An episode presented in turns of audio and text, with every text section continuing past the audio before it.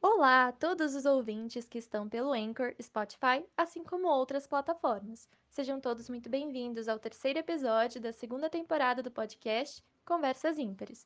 O meu nome é Fátima Cristina e estamos hoje com um convidado muito especial, que inclusive já conversou com a gente na primeira temporada, o professor de Biologia, Túlio Vieira Bastos. Gratidão, Túlio, por ter disponibilizado um pouco do seu tempo para bater um papo com a gente. Como você está? Olá, Fátima. Olá a todos os ouvintes.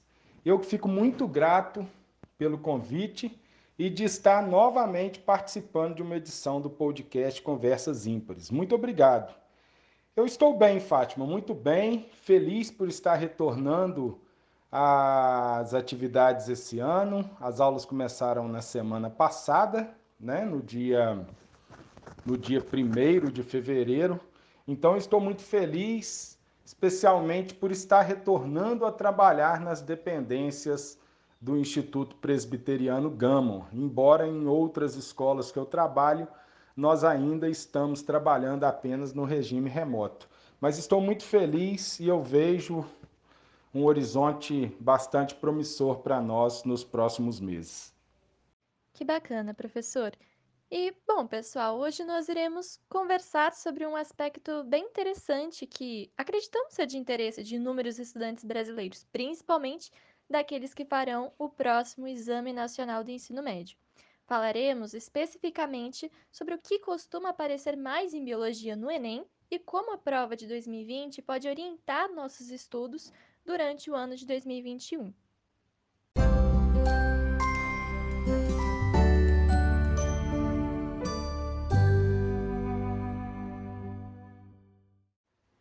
Bom, Túlio, creio que seja interessante falarmos, primeiramente, sobre como funciona a prova do Enem, pensando na parte de biologia para situarmos quem ainda não tem muita familiaridade com a prova.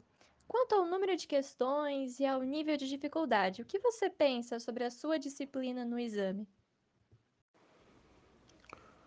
Pois bem, Fátima, eu me sinto muito à vontade de falar do Exame Nacional do Ensino Médio, pois eu já participei de nove edições do exame, inclusive a primeira edição em 1998, aonde ainda contávamos com 63 questões no exame e não havia redação, eu estava participando.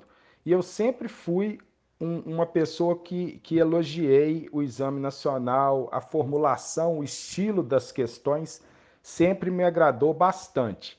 Em 2009, nós tivemos uma mudança considerável e passamos a chamar a edição de Novo Enem. Nós passamos a ter o Enem em duas edições, em dois dias, era feito no mesmo final de semana, né? É, e nós tivemos a inovação também que passamos a ter um, dois blocos de disciplinas. No primeiro bloco eu tinha matemática e suas tecnologias, linguagens, códigos e suas tecnologias. E no segundo bloco de disciplinas, a gente tinha é, ciências da natureza, constando né, dos conteúdos programáticos de biologia, física e química, e ciências humanas e suas tecnologias, que nós teríamos aí conhecimentos de geografia e história, né, além de sociologia e filosofia. Então, eu sempre gostei bastante da prova, eu sempre achei uma prova bastante, é, as questões muito bem formuladas, né? E de 2009 para cá, então, nós passamos a ter é, 180 questões, sendo 90 questões no primeiro dia e 90 questões no segundo dia.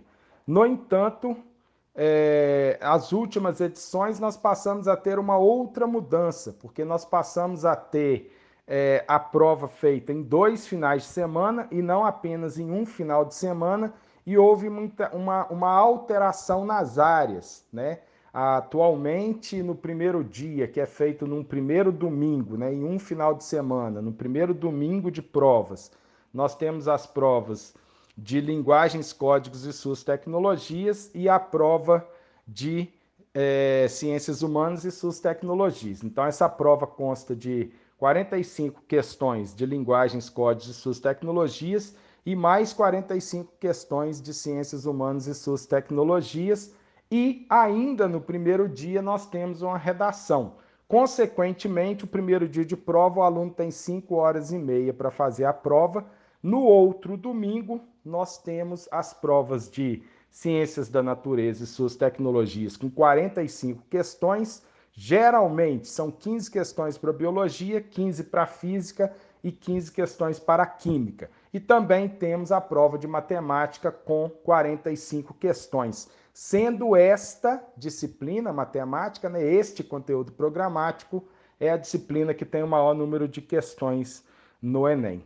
Eu sempre gostei, como eu disse, muito da prova, tá? Embora eu, eu, eu ache uma prova cansativa, eu até defendo o fato de que a gente poderia diminuir de 45 para 30 questões por área, e aí nós teríamos uma diminuição de 180 questões para 120 questões. Eu acho que seria uma mudança que, que iria favorecer muitos alunos, mas ainda assim eu sou um defensor do exame, é, acredito que as questões sejam questões muito bem formuladas é, e, e o esboço do exame é mais ou menos esse. Especialmente para a prova de biologia, então, como eu falei, nós temos basicamente 15 questões e o Enem costuma dividir é, um terço da prova com questões difíceis, um terço com questões de nível médio e um terço com questões de nível mais fácil. Entendi, professor. E pelo seu tempo de experiência, quais seriam os tópicos da biologia que têm mais se destacado na prova? A prova de biologia sempre foi muito bem dividida em termos de conteúdo programático, no que diz respeito à cobrança das questões. Como eu falei, geralmente são 30% de questões fáceis, 30% de questões médias e 30% de questões difíceis, né? ou, ou, ou melhor, né?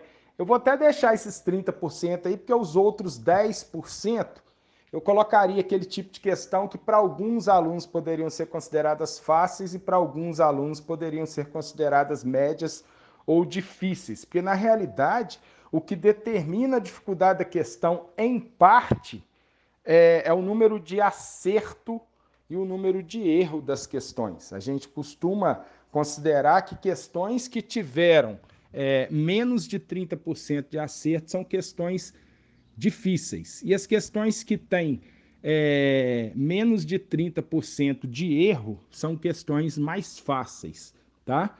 Em termos dos conteúdos de biologia cobrados na prova, sobretudo de 2009 para cá, se levarmos em consideração os últimos 10 anos de prova, o conteúdo que mais foi cobrado disparado foi ecologia e ciências ambientais. E isso aconteceu de novo este ano, tá?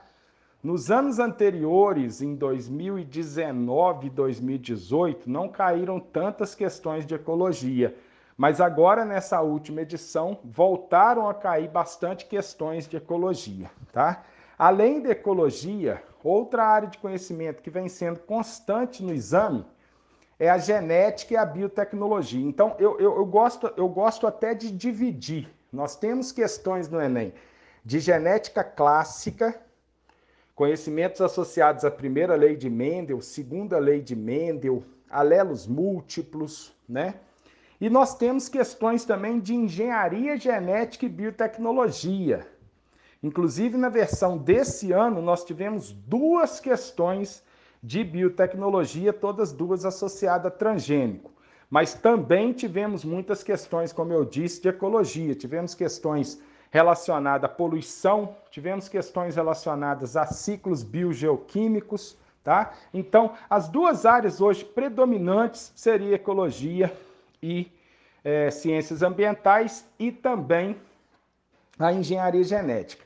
Além disso, o Enem gosta bastante de métodos de imunização, tá? Questões relacionadas a antibiótico, questões relacionadas a soro, vacina, são questões bem frequentes no Enem, embora na versão desse ano não tenha caído. Eu acreditava que poderia ter caído alguma coisa de coronavírus, porque o Enem gosta bastante de vírus. Parasitologia também é uma área muito cobrada no Enem, além de questões de bioquímica, que nós vimos no exame, questões de citologia. E esses foram os assuntos mais cobrados 2009 para cá. Cabe uma, uma ressalva que é, um outro assunto muito importante sempre foi a fisiologia humana, embora esse ano especialmente não tenha caído nenhuma questão. Interessante que esse ano também caiu questões de botânica e caíram questões de zoologia, que também são duas áreas que permanentemente vêm sendo cobradas no exame. Então, Túlio, nós podemos dizer que o Enem 2020 foi, de certa forma, diferente dos anteriores, né? Você acredita que essa tendência possa se repetir no futuro? Nós vimos um tema, por exemplo, que foi uma surpresa para vários candidatos, a genética de populações. Isso pode ser um alerta para a ocorrência de pontos mais específicos da biologia? Fátima, sinceramente, eu, eu acho que, eu acredito que ainda seja cedo para a gente fazer um prognóstico nesse sentido. Realmente, a genética de populações, o que a gente chama na biologia de equilíbrio de Hardy-Weinberg, né, que leva em consideração uma matemática um pouco mais complicada, embora não seja uma questão de nível difícil, sobretudo para alunos que estudaram o assunto. Né? E eu tive uma felicidade muito grande no fim do ano passado de trabalhar com bastante afinco a genética de populações com os meus alunos, porque é uma área que sempre é cobrada nos vestibulares da Unifenas, que eu considero humildemente as questões mais difíceis de um vestibular de biologia atualmente no Brasil. E a Unifenas sempre cobra equilíbrio de Hardy-Weinberg na genética de populações e voltou a cobrar esse ano. Então havia cobrado, eu havia trabalhado bastante esse assunto com os meus alunos, mas realmente para mim foi uma surpresa cair esse assunto no Enem. Uma outra questão que muito pouca gente comentou sobre ela e que eu achei de um nível um pouco difícil foi uma questão falando de DBO, demanda bioquímica de oxigênio, porque não é uma coisa muito trabalhada no ensino médio. Realmente, eu achei que a prova desse ano ela teve um nível um pouco mais difícil dos do que os anos anteriores, tá? Ainda assim, alguns assuntos se repetiram, por exemplo, caiu uma questão de verminose com as caridias e ancilostomose e outras verminoses. Não são questões novas no Enem, essas questões são bastante batidas. Caiu questão de botânica. Então, assim, no geral, a prova mudou um pouco, mas eu acredito que ainda seja muito cedo para a gente bater o martelo e falar: ah, não, a tendência agora é essa embora eu tenha verificado que depois da última alteração da direção do INEP no atual governo, as questões passaram a ser um pouco mais conteudistas realmente. A gente até tem notado algumas questões bem nível de vestibulares tradicionais mesmo. Mas repetindo, eu acredito que ainda é muito cedo para a gente fazer um prognóstico, porque eu acredito que o que, o, que, o que leva muito em consideração o nível das questões é a direção do INEP. Né? Os formuladores basicamente são os mesmos, mas a gente tem notado que é, de um governo para outro, de uma direção do INEP para outra direção, às vezes muda um pouquinho o perfil da prova.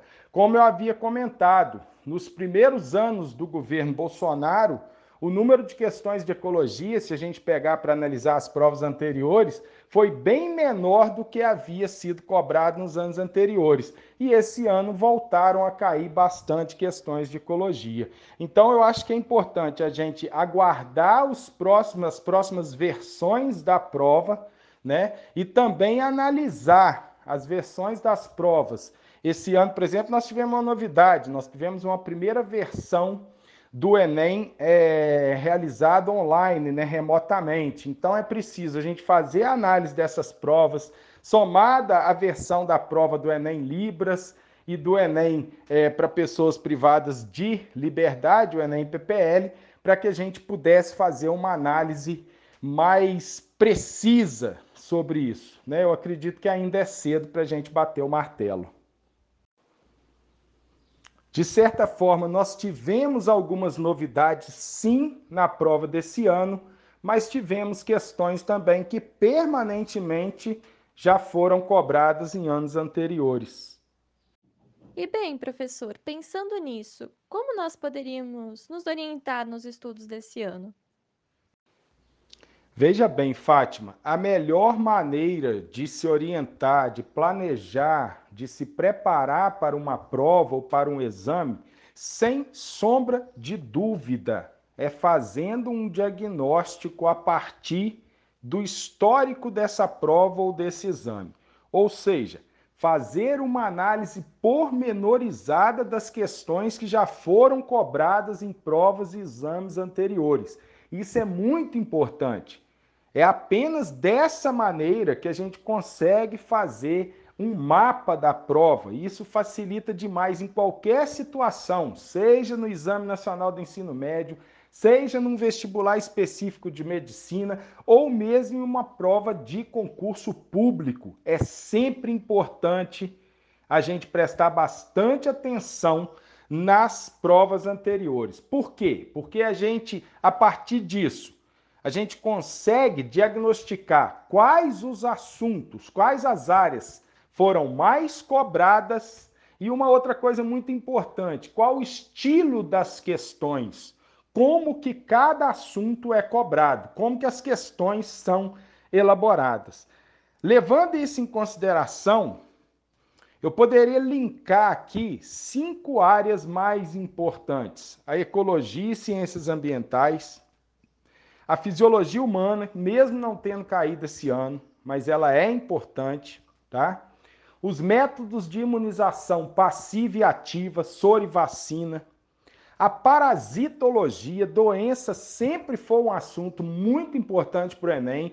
Doenças causadas por vírus, as famosas viroses como coronavírus, as bacterioses, que são doenças causadas por bactérias, as verminoses que caíram esse ano, como esquistossomose, teníase, ascaridíase, ancilostomiase, necatoriase, elefantíase ou, ou filariose bancrofitiana. Botânica tem sido bastante cobrada também, a citologia. Então, essas áreas são muito importantes. Veja só, DNA, por exemplo, sempre é muito cobrado, seja em questões de bioquímica, seja em questões de engenharia genética, seja em questões de citologia, falando do DNA mitocondrial. Então, a dica que eu dou é essa: pegar as provas passadas, buscar esse mapeamento na internet, a gente sempre encontra, tá? E a partir disso fazer um prognóstico que a gente vai saber quais são as áreas prioritárias, como eu falei, como eu listei algumas áreas aqui. Obviamente que, embora nós temos conteúdos predominantes, uma ou outra questão às vezes pode ser uma surpresa, como foi o caso das questões que nós comentamos, principalmente a questão relacionada à genética de populações, no caso o equilíbrio de Hardy-Weinberg. Além disso, como a prova do Enem é uma prova extremamente cansativa, afinal de contas, são 180 questões feitas em dois finais de semana, né? Então, no final, no primeiro final de semana, nós temos 90 questões mais a redação e o aluno consta aí com 5 horas e meia para fazer a prova, né? Para que o aluno faça uma boa prova, é preciso que ele fique pelo menos 3 horas e meia, 4 horas fazendo a prova. Então é um exame muito cansativo, né?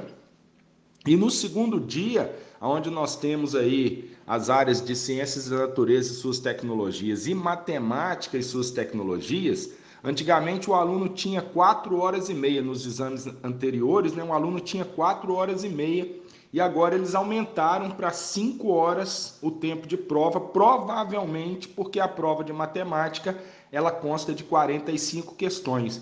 Então, nós temos um exame com 90 questões no primeiro dia, mais uma redação sendo realizada com 5 horas e meia, e 90 questões no segundo dia, e o aluno tem 5 horas para fazer essas 90 questões do segundo dia. Por isso é essencial que o aluno possa gerenciar, possa aprender a gerenciar o tempo de resolução das questões. Ele vai ter em média aí mais ou menos 2 minutos e 30, 2 minutos e 40, um pouco mais no segundo dia para fazer as questões. Né? Então vamos colocar em torno de 3 minutos para fazer cada questão, levando em consideração também que o aluno vai precisar de pelo menos 20 a 30 minutos para preencher ao final da prova o cartão de resposta.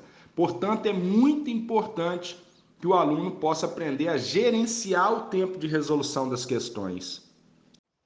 Entendi, Túlio. E nós sabemos que muitos estudantes apresentam dificuldades na sua área, até por vezes dizem que tem muitos nomes para decorar, ou diversos processos complicados de serem memorizados. Mas é claro que o nosso objetivo ao estudar a biologia não é a decoreba, mas sim a compreensão de fato.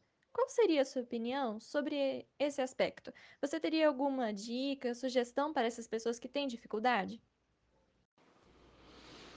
Essa pergunta é de extrema importância porque nos remete a uma área que eu sou especialista, que é a metacognição e metaprendizagem, ou seja, aprendendo a aprender, como que eu devo estudar de maneira correta.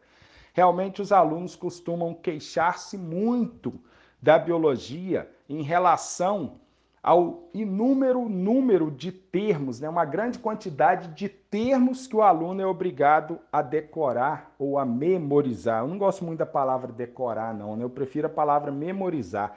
E é fundamental para que o aluno amplie a sua capacidade de memorização e, consequentemente, a sua capacidade de aprendizado, é fundamental que ele possa aprender a aprender sobretudo realizando um planejamento pormenorizado dos seus estudos, sabendo gerenciar seu tempo, faz, sabendo fazer as repetições corretas de estudo e, sobretudo, uma dica muito importante para todo educando: estude pouco, mas estude todos os dias. É fundamental a gente adquirir uma prática correta de estudo e essa prática correta de estudo é o que vai nos permitir memorizar um número cada vez maior de termos e a carimbar de maneira efetiva esse aprendizado no nosso neurocórtex, que é a área cerebral responsável pelo nosso aprendizado. Se o aluno consegue estudar um pouco todos os dias, estudando de maneira correta, tendo seus intervalos de descanso, sabendo gerenciar o seu tempo de estudo, sem dúvida, o aprendizado do aluno será infinitamente maior e ele vai ter uma facilidade muito maior na hora de realização das suas provas e dos seus exames.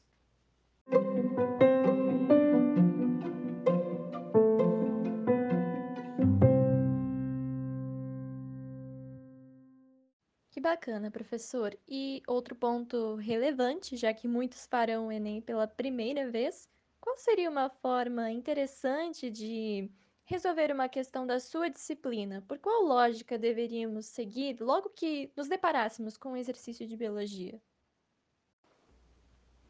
Eu acredito que não apenas na biologia, mas em outras áreas, é de suma importância a gente primeiro dar uma olhada nos distratores, dar uma olhada nas alternativas. Isso às vezes nos poupa muito tempo, porque dependendo da área, dependendo do assunto, dependendo da questão, o aluno ele lê um enunciado e geralmente esse enunciado pode ser um enunciado extenso, tá? E logo depois ele tem, então ele tem um texto introdutório e ele depois tem uma frase desafiadora que é o enunciado. E depois temos as alternativas.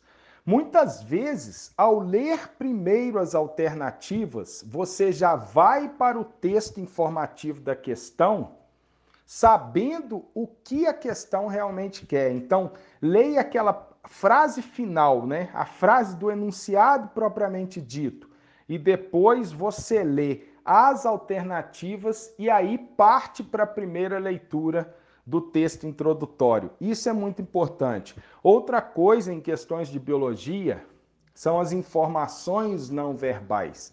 A importância de informações não verbais. O que eu chamo de informações não verbais? Tudo que não está na forma verbalizada, né? É, e aí eu incluo gráficos, tabelas, uma charge, um desenho, um mapa. É fundamental para o aluno ele saber interpretar esse tipo de informação. Muitas questões do Enem nem carecem de um conteúdo prévio se o aluno tem facilidade de interpretar informações não verbais. Então eu deixo essas duas dicas. Primeiro, saber fazer as repetições para que na hora que você possa resolver as questões, que tenha necessidade de resolver as questões, as informações estejam frescas em sua mente. Segundo, leia primeiro a frase desafiadora das questões, os enunciados, no, as alternativas, perdão, tá? E depois você faz a leitura completa, né? O texto introdutório, o enunciado e faz a segunda leitura das alternativas. Com toda certeza, isso vai fazer com que o aluno tenha uma capacidade de resolver a questão mais rápida. E no Enem, como a gente já falou, o gerenciamento do tempo é extremamente importante. Se você ganha tempo em uma questão, numa outra questão um tanto quanto mais difícil, você terá a possibilidade de despender mais tempo. Então, fica essas duas dicas importantes aí. Bem, Túlio, na sua opinião, qual seria a melhor maneira, a melhor forma de se estudar a biologia especificamente? A biologia é uma ciência que ela tem como eixo conectador, né? o eixo de conexão, o eixo que conecta todas as áreas dentro da biologia é a evolução biológica. Como já nos diziam o famoso biólogo Theodosius Dobzhansky, considerado um dos pais da teoria neodarwinista ou teoria sintética da evolução, nada em biologia faz sentido exceto à luz da evolução. Então a biologia ela precisa começar a ser estudada respondendo duas perguntas básicas. O que é um ser, um ser vivo? Quais as características básicas de um ser vivo? Né? O que, que uma entidade precisa apresentar para ser considerado um ser vivo? E quem são os seres vivos? A partir daí é importante a gente entender os níveis de organização biológica. É importante a gente compreender que toda, todo ser vivo é formado por célula, que em seres vivos pluricelulares as células se reúnem para formar tecidos e que na maioria dos seres vivos os tecidos se reúnem para formar órgãos, os órgãos se reúnem para formar sistemas e o sistema forma um organismo como um todo. A partir do momento que a gente compreende o significado da vida, as características gerais dos seres vivos e como se dá a classificação biológica, a gente começa a entender que o eixo de conexão é a origem dos seres vivos. A evolução biológica é um eixo de conexão. Então a gente sempre deve estudar a biologia de olho na evolução, de olho na filogenia, de olho na classificação biológica. Dessa maneira, conectando uma área com a outra, fica muito mais fácil a gente entender, a gente compreender a biologia, a gente estudar a biologia. Então, uma vez que a gente sabe que a biologia é estruturada nos níveis de organização, célula, tecido, órgão, sistema, organismo, e nos níveis acima de organismo, que são os níveis trabalhados na ecologia, como a população, as comunidades biológicas, o ecossistema e a biosfera, se torna muito mais tranquilo e muito mais prazeroso estudar biologia. O problema do enorme número de termos a serem memorizados será resolvido com o tempo, a partir do momento que o aluno conseguir fazer um bom gerenciamento dos seus estudos e fazer as tão necessárias repetições de conteúdo. E aí a biologia se torna fácil, tá? Então, dicas fundamentais. Primeiro, comece a estudar a biologia a partir de uma lógica, tá? Partindo dessas duas premissas básicas, né? Todo ser vivo é formado por célula. Toda célula surge a partir da reprodução de outra célula pré-existente e a biologia se organiza em níveis de organização hierárquicos. Átomos formam moléculas, moléculas formam organelas, organelas formam células, células formam tecidos, tecidos formam órgãos e assim sucessivamente. Se você consegue estudar a biologia em torno dessa ótica, todo o conhecimento biológico se torna mais lógico, mais prazeroso e muito mais acessível aos educandos. E além disso, professor, antes de finalizarmos o nosso episódio, você teria alguma palavra para as pessoas ansiosas que farão o próximo exame nacional? Fátima, eu tenho plena certeza que a ansiedade muitas vezes ela parte de uma preparação que não foi de tudo correta. Eu acredito que quando o educando, mesmo que seja um educando mais ansioso, o que acontece muito frequentemente hoje em dia, se ele faz uma preparação correta, como nós falamos, né? Se ele sabe gerenciar seu estudo, se ele sabe fazer as repetições de maneira correta, se ele estuda um pouquinho, mas ele tem disciplina de estudar todos os dias, é um aluno assíduo e não mata a aula.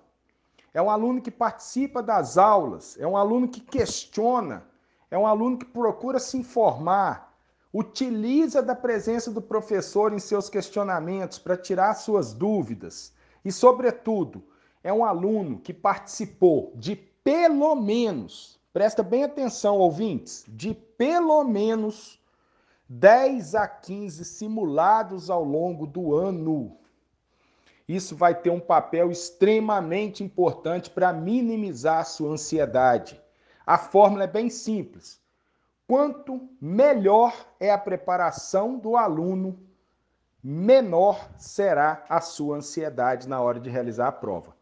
Um aluno bem preparado, mesmo que naturalmente ele seja um aluno ansioso, ele não terá ansiedade capaz de te prejudicar na hora da prova.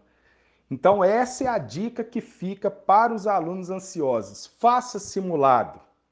Aprenda a gerenciar o seu tempo. Aprenda a fazer as questões do Enem, verificando as alternativas, verificando a pergunta do enunciado, lendo o texto introdutório com muita calma e com muita atenção, sobretudo. E isso tudo com o tempo vai servir para diminuir a ansiedade. Infelizmente, muitos alunos que estão extremamente bem preparados em termos do conteúdo,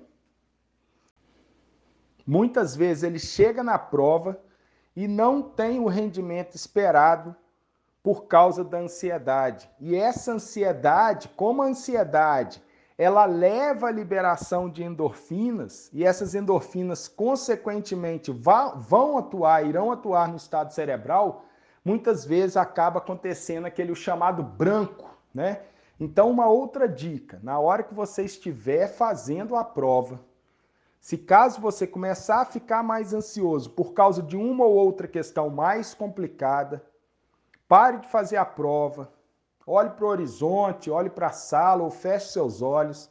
Respire de maneira intensa, respire profundamente, dê um tempo para restabelecer as suas funções normais, para restabelecer a chamada química cerebral e depois retome a realização das questões. Você verá que com toda certeza isso vai dar uma esclarecida, né? vai clarear um pouco a sua memória, vai clarear um pouco a sua capacidade de percepção e você vai conseguir retomar o rumo na hora da realização da prova. Então fica a dica aí para as pessoas que são mais ansiosas. Façam simulados, tentem simular as condições do dia da prova e na hora da prova, caso bata uma ansiedade, respire fundo, procure fazer uma rápida meditação ou mesmo uma oração o resultado com certeza será extraordinário.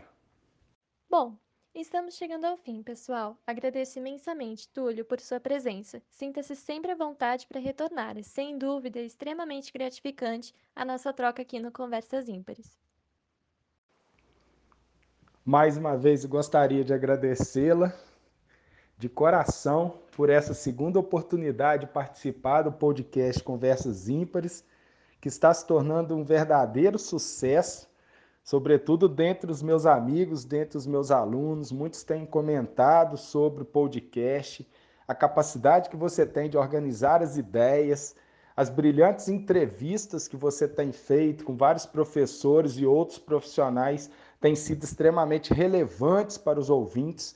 Então, eu me sinto muito envaidecido de ter sido mais uma vez convidado a participar e me coloco à disposição sempre que houver necessidade. Ficarei muito feliz em retornar para uma terceira oportunidade futuramente. Um grande abraço para você, Fátima. Sucesso em seu trabalho. Que Deus nos abençoe. Um grande abraço para cada um dos ouvintes. A gente se vê numa próxima edição. Amém, Túlio, com certeza nos veremos. E agradecemos a você também que nos ouviu até aqui. Não se esqueça de compartilhar esse episódio com algum amigo, amiga ou familiar que fará o Enem 2021. É muito bacana o compartilhamento de informações e saberes durante o momento em que estamos vivendo. Nós temos um e-mail, conversasimperes.podcast.gmail.com, por onde você pode nos mandar sugestões de temas para os nossos próximos episódios ou Caso você se interesse em participar do nosso podcast, em uma conversa ímpar, também entre em contato com a gente, falando um pouco mais a seu respeito. E é isso. Ficamos por aqui. Cuidem-se e fiquem ligados para não perder os próximos episódios da segunda temporada.